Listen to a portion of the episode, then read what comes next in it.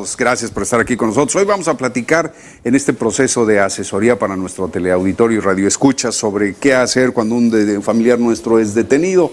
Eh, la verdad es que de por sí con que la policía nos detenga por una infracción de tránsito es suficiente para que nos pongamos a temblar, sobre todo por dos cosas, si no se domina el idioma, si no se conocen las leyes y si se teme eh, esas... Em, supuestas agresiones que se ven con tanta frecuencia por discriminación racial. Entonces el mexicano se pone a temblar. ¿Qué hacen en estos Por supuesto, dicen que están parando los mexicanos más que los hombres blancos por razones de racismo.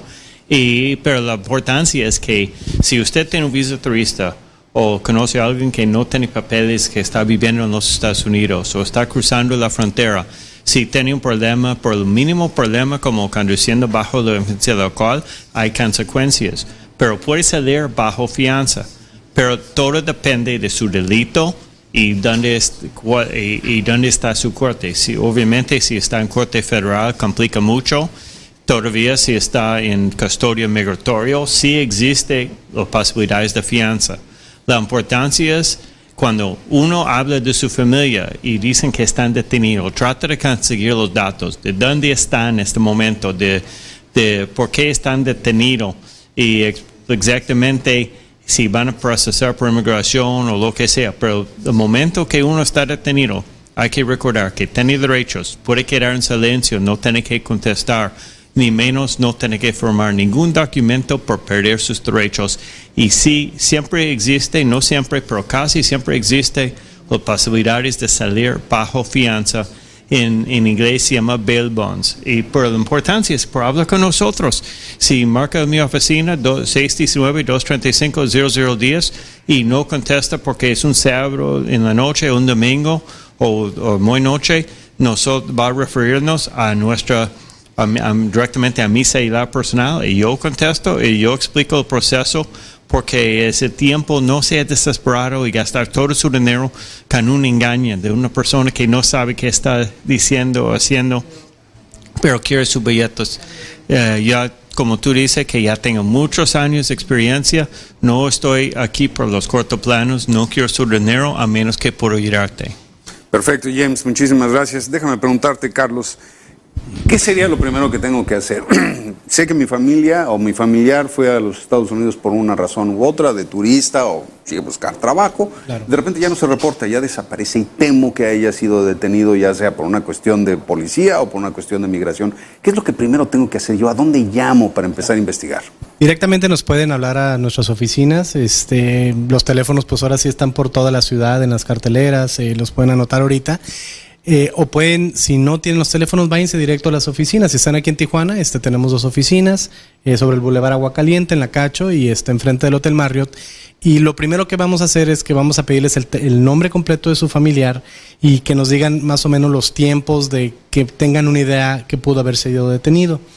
Eh, lo bueno o el servicio que podemos ofrecer es que inmediatamente tenemos acceso a los sistemas para poder verificar dónde está detenido, si está detenido en migración, si está detenido en la Corte Federal o si está detenido en la Corte Estatal, en la Policía de San Diego. Y una vez ubicando a las personas, podemos ya ver los cargos, ver la cuestión de la fianza, qué fianza les, están poniendo, porque todo mundo tiene derecho a fianza, aunque sean mexicanos. Ya la cuestión migratoria se verá en ese momento, pero eh, por ley les tienen que poner una fianza.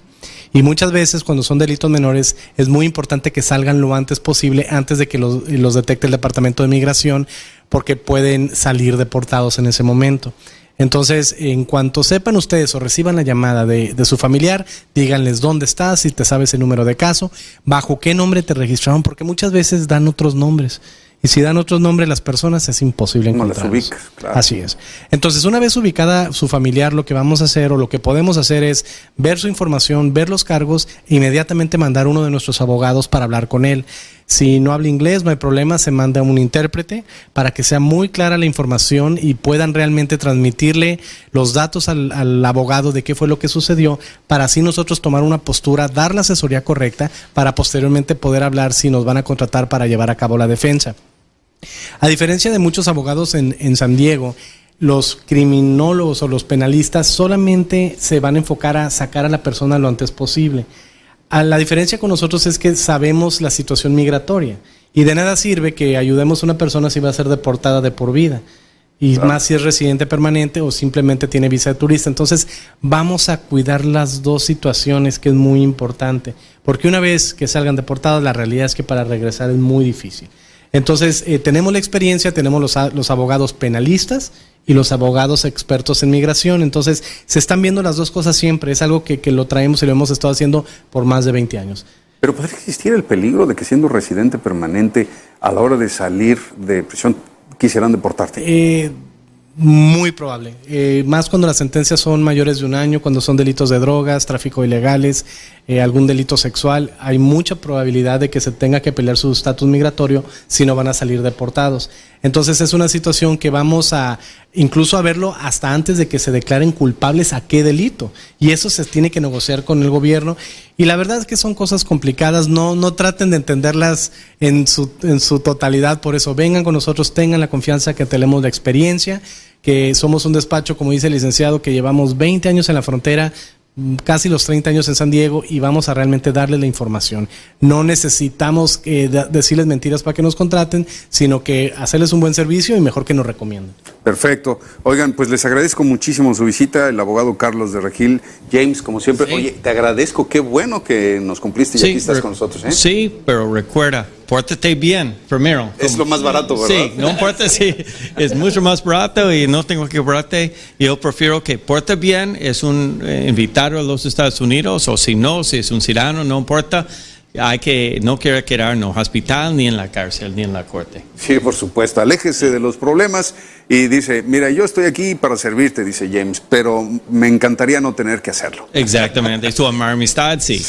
Muchísimas gracias, James. Eh, Carlos, gracias por su visita. Los esperamos la próxima semana. Por supuesto.